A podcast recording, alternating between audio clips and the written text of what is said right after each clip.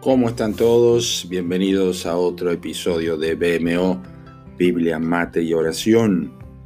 Avanzamos en nuestra lectura y hemos llegado a una de las porciones de la Biblia más tristes. Me refiero al segundo libro de Samuel, capítulo 11 y capítulo 12, y también primero de Crónicas 20, pero especialmente capítulo 11 y 12. El episodio de hoy se titula El señalado y está basado justamente en 2 de Samuel 12, 12, la primera parte que dice, entonces dijo Natán a David, tú eres aquel hombre. Aproximadamente un año estuvo David ocultando su pecado, o mejor dicho, no confesándolo, porque a Dios jamás, jamás ¿eh? le fue oculto el adulterio, el homicidio, el engaño, la hipocresía, la desobediencia y demás características del pecado del rey David.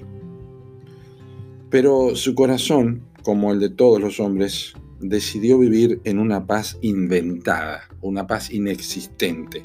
En sus propias palabras, David fue como el caballo, como el mulo sin entendimiento, como está en Salmo 32.9.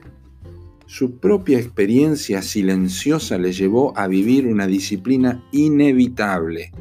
Mientras callé, se envejecieron mis huesos en mi gemir todo el día, porque de día y de noche se agravó sobre mí tu mano, se volvió mi verdor en sequedades de verano, dijo David en el Salmo 32, versículos 3 y 4.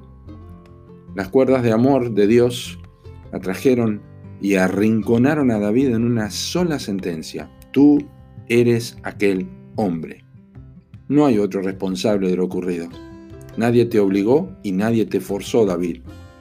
Cuando el corazón del rey fue enfrentado por el veredicto divino a través del profeta Natán, no hubo manera de pasar por alto al verdadero culpable. Mientras nosotros no admitamos nuestra culpa y responsabilidad absoluta en los pecados que cometemos contra Dios, jamás vamos a poder avanzar en nuestra vida de fe hasta tanto tu corazón no tenga disposición para reconocer su propio pecado y maldad, y que no hay otra identificación posible, nunca, jamás habrá perdón, ni felicidad, ni limpia conciencia. Y así lo recordaba David luego cuando dijo, mi pecado te declaré y no encubrí, encubrí mi iniquidad. Dije, confesaré mis transgresiones a Jehová.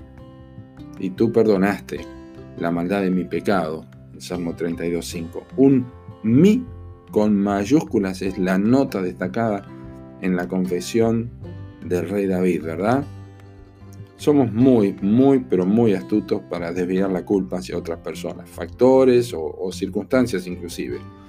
Pero Dios en su misericordia y en su paciencia sabe cuándo apuntar con el dedo del Espíritu Santo al corazón y señalarnos como los únicos responsables del pecado cometido. ¿Y tú? ¿Qué estás oyendo? ¿Cuándo fue la última vez que oíste al Señor decirte, eres tú y ningún otro? Tú eres el que provoca a tu cónyuge. Tú eres el que enturbias el ambiente laboral. Eres tú el que, quien pasa los chismes de un lado a otro. También eres tú quien desestabilizas emocionalmente tu hogar. ¿Qué provecho tienes en negar lo evidente? Mirá David, en la vereda de enfrente y escuchá sus palabras de hombre perdonado. Bienaventurado aquel cuya transgresión ha sido perdonado y cubierto su pecado en Salmo 32.1. Qué precioso. ¿No querés experimentar lo mismo? Pues entonces imita a David en su confesión, porque probablemente tú eres ese hombre. Que Dios te bendiga.